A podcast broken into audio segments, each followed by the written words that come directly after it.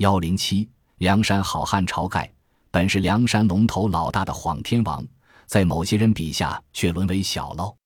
呜呼！路见不平一声吼，敬请知根知底者一辨真伪。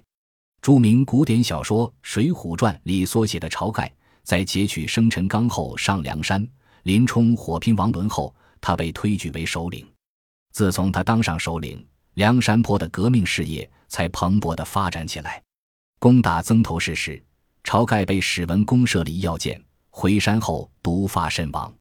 晁盖死后，宋江才做了第一把交椅。《水浒传》所写的晁盖，也可以见于其他作品中，但与《水浒传》中所写的不大一样。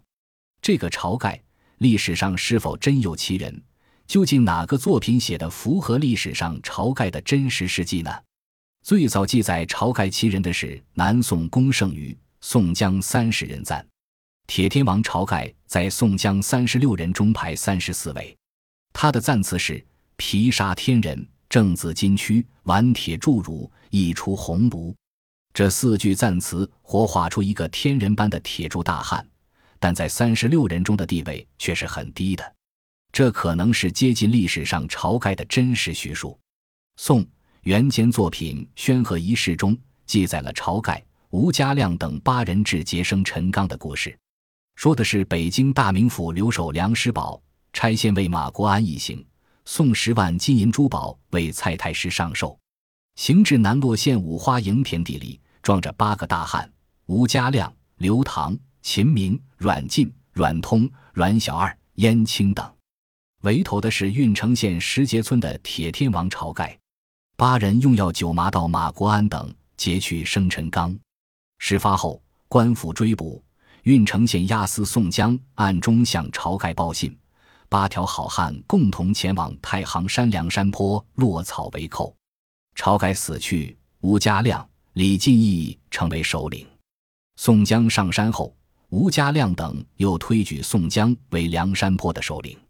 因为晁盖早死，所以排在三十六人中的最后一名。宣和一世里的晁盖虽然当过梁山泊的首领，但为时极短，所起的作用也不大。宋江以三十六人横行魏齐的时候，晁盖也不在其内了。黑旋风双显功、同乐院燕青伯鱼等六种传世的《水浒故事源》杂剧，有五种叙说着晁盖事迹，说的是宋江杀了阎婆惜。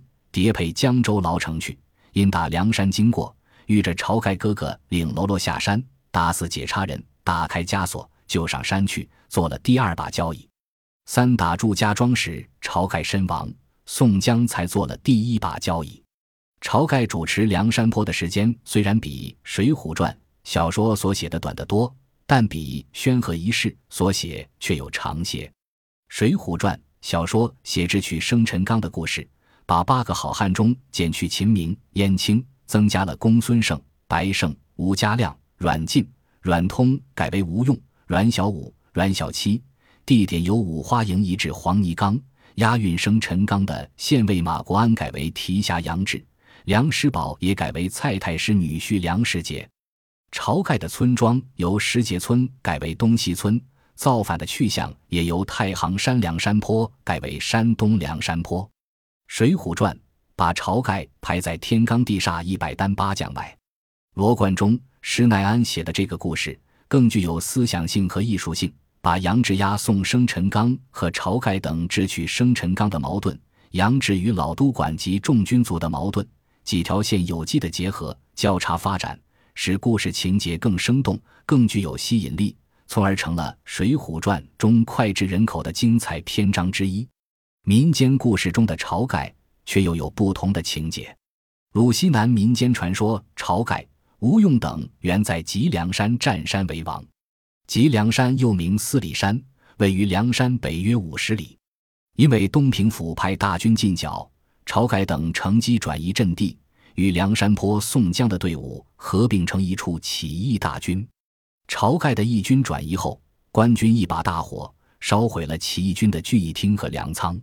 至今，吉梁山东南角粮仓旧址仍可扒出烧焦的粮粒。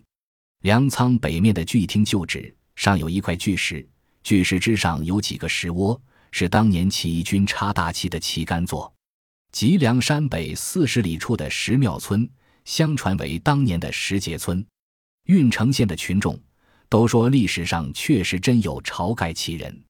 清代初年，梁山坡所在地的寿张知县曹玉科写的《过梁山记》中说：“朝宋皆有后于郓城。”至今山东郓城县西北朝庄村的朝姓人，自称是晁盖后裔。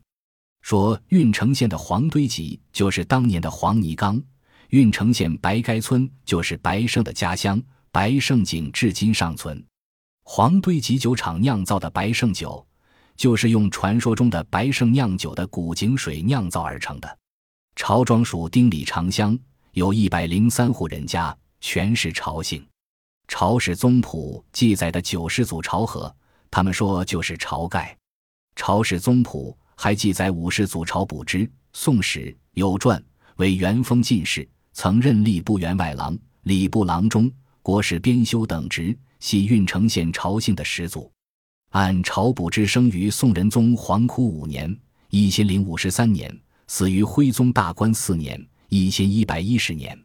朝和的兄弟朝章是金真这年间儋州都统，遭产被害。朝长子朝望死于大德三年（一千二百九十九年），年八十三岁。那么他是生于公元一千二百一十七年。朝和所生活的年代，距北宋宣和年间已九十多年。这个朝和不可能是与宋江同时代的人。朝氏宗谱有乾隆四十年（一七七五年）、光绪二十四（一八九八年）年和民国二十三年三种版本。关于朝和的记载是相同的。话本、杂剧、小说、民间传说中的晁盖各不相同。宣和一事是话本记事，据于嘉熙考证是真假相伴。至于杂剧、小说，民间传说愈演愈生动，离真人真事的距离也就愈远矣。究竟历史上是否真有晁盖其人？历史上的晁盖真实情况怎样？还有待于继续探索。